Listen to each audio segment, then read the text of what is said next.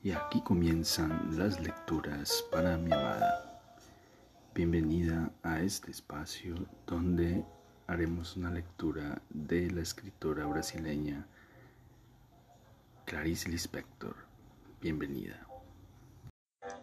Seguimos con la lectura de el maravilloso texto de la escritora brasileña Clarice Lispector llamado Cerca del Corazón Salvaje. Bienvenida. Yo por nada del mundo querría volver a mi infancia, continuó diciendo Octavio, absorto, pensando seguramente en el tiempo de su prima Isabel y de la dulce Lidia, ni por un momento.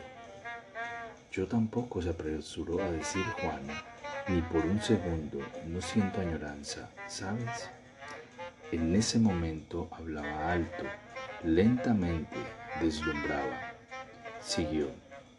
No es añoranza, porque yo ahora tengo mejor mi infancia que cuando ésta transcurría. Sí, había muchas cosas alegres mezcladas con la sangre. Y Juana podía pensar y sentir en varios caminos diversos, simultáneamente. Así, mientras Octavio hablaba, a pesar de estar escuchándole, observaba por la ventana a una viejecita al sol, mugrienta, enjuta y apresurada, trémula rama agitada por la brisa, un brote seco donde había tanta feminidad, pensaba Juana, que hasta podría tener un hijo si la vida no se hubiera secado en su cuerpo. Después, incluso mientras contestaba Octavio, recordaba aquel verso que su padre había compuesto para que ella jugara. Margarita Violeta conocía. Una era ciega, la otra bien loca vivía. La ciega sabía lo que la loca decía y terminó viendo lo que nadie más veía. Como una rueda rodando, rodando, agitando el aire y creando brisa. Incluso sufrir era bueno, porque mientras se desarrollaba el más bajo sufrimiento también se existía como un río aparte, y también se podía esperar el instante que llegaba, que llegaba, y de repente se precipitaba en un presente, y de repente se disolvía, y otro que venía, que venía. El baño. En el momento en que la tía fue a pagar la compra, Juana cogió el libro y lo metió cuidadosamente entre los otros que llevaba debajo del brazo. La tía palideció. Una vez en la calle la mujer buscó con cuidado las palabras. Juana, Juana, lo he visto. Juana le lanzó una rápida mirada y continuó callada. No dices nada, dijo la tía sin poderse contener con voz llorosa. Dios mío, ¿qué vas a hacer de ti? No se preocupe, tía, pero si todavía eres una niña, tú sabes lo que has hecho. Lo sé. Sabes, sabes la palabra, que robé el libro, ¿no es eso? Dios me valga, ya no sé qué hacer. Encima lo confiesas. Usted me ha obligado a confesarlo. ¿Tú crees que se puede? que se puede robar. Bueno, tal vez no. Entonces, ¿por qué yo puedo? ¿Tú? gritó la tía. Sí, he robado porque quise. Solo robaré cuando quiera. No hago ningún mal. Santo Dios, ¿y cuando consideras tú que es malo robar, Juana? Cuando la gente roba y tiene miedo, yo no estoy ni triste ni contenta. La mujer la miró asustada Hija mía, eres ya casi una jovencita, poco te falta para ser una mujer. Dentro de unos días tendrás que llevar falda larga. Por favor, te pido que no hagas eso nunca más. Prométemelo, prométemelo en nombre de tu padre.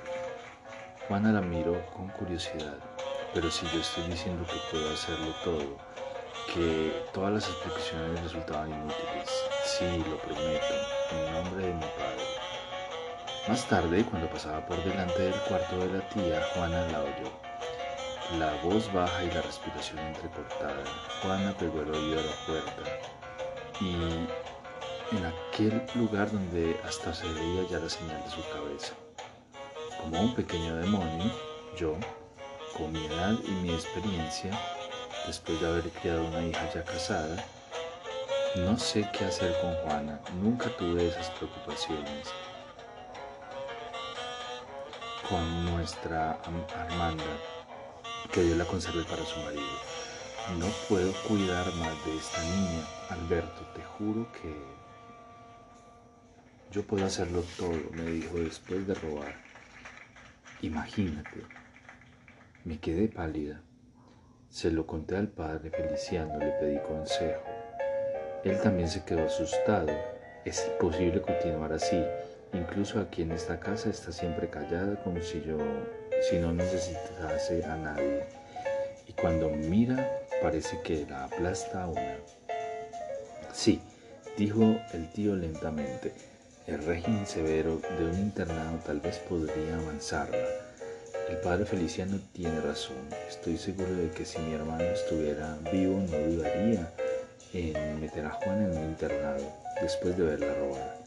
Ese pecado precisamente, uno de los que más ofenden a Dios, en el fondo es eso lo que más duele al padre, aun siendo tan descuidado como era. No le importaría nada mandar a Juana, incluso a un reformatorio. Me da pena esa pobre Juana. Tú sabes muy bien que nosotros nunca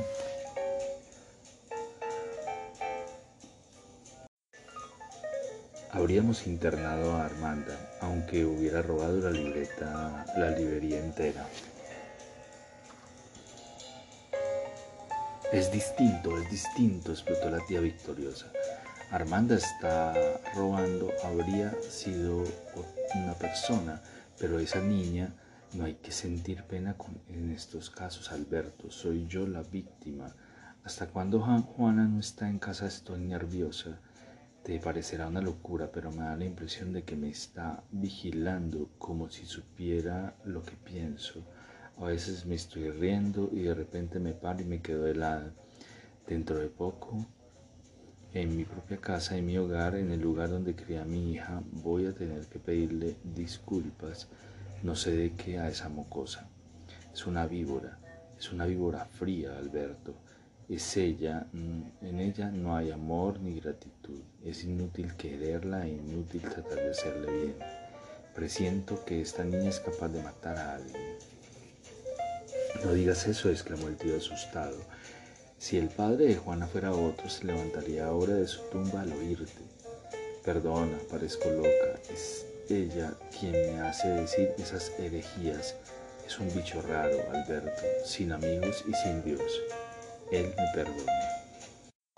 Las manos de Juana se habían movido independientemente de su voluntad. Se las quedó mirando vagamente, curiosa, y luego las olvidó. El techo era blanco, el techo era blanco, hasta sus hombros, que Juana siempre consideraba tan distantes de sí misma, palpitaban vivos trémulos. ¿Quién era ella? La víbora. Sí, sí, ¿a dónde podía huir? No se sentía débil, al contrario, se sentía poseída de un vigor poco corriente, mezclado con cierta alegría, sombría y violenta. Estoy sufriendo, pensó de repente y se sorprendió. Estoy sufriendo, lo decía una conciencia aparte, y, súbitamente ese otro ser se agigantó y ocupó el lugar del que sufría. Nada ocurría si ella continuaba esperando lo que iba a ocurrir. Se podían parar los acontecimientos y latir vacía como los segundos del reloj. Durante unos instantes se quedó como vacía, vigilándose atentamente, esperando la vuelta del dolor. No, no la quería y como para detenerse llena de fuego abofeteó su propio rostro. Una vez más fue al encuentro del profesor, que no sabía aún que ella era una víbora. El profesor la admitía de nuevo milagrosamente y milagrosamente penetraba en el mundo sombrío de Sofía y allí se movía ligera, delicadamente. La cuestión está en no en valer más que para los otros de acuerdo con el ideal humano. La cuestión es valer más dentro de uno mismo. ¿Comprendes, Juana? Sí, sí. El profesor habló toda la tarde. En definitiva, en esa búsqueda del placer está resumida la vida animal. La vida humana es más compleja, se resume en la búsqueda del placer, en su temor y sobre todo en la insatisfacción de los intervalos.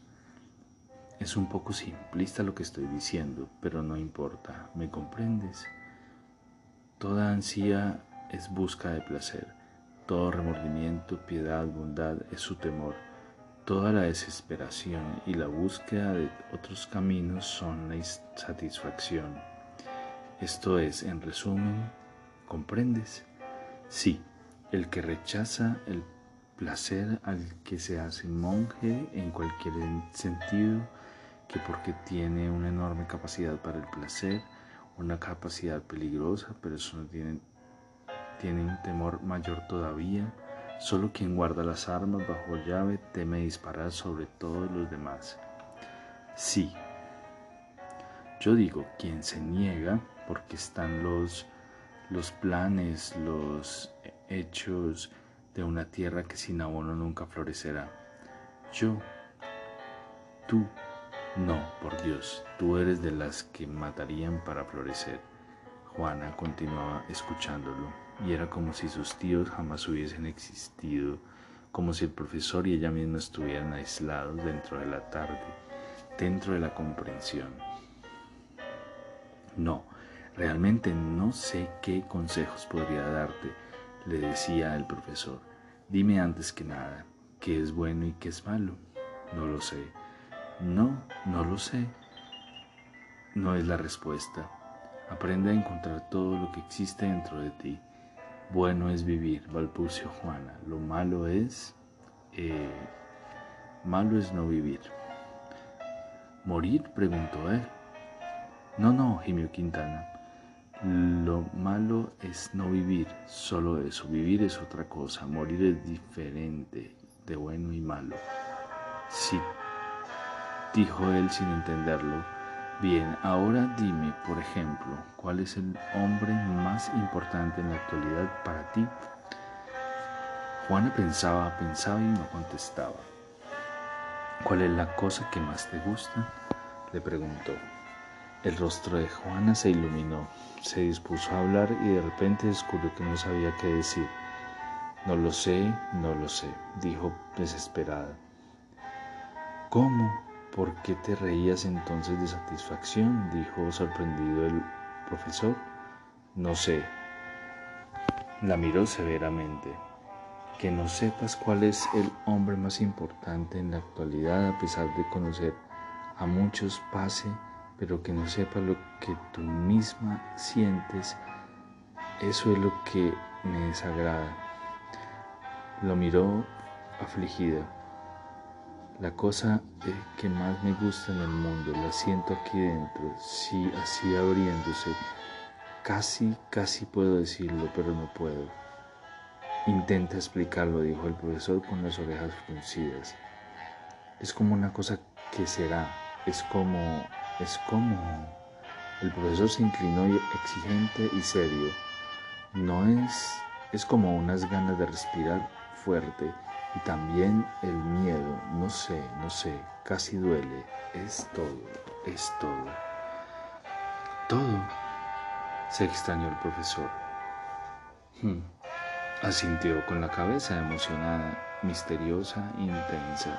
Todo. El profesor continuó mirándolo un momento, su cara angustiada y fervorosa.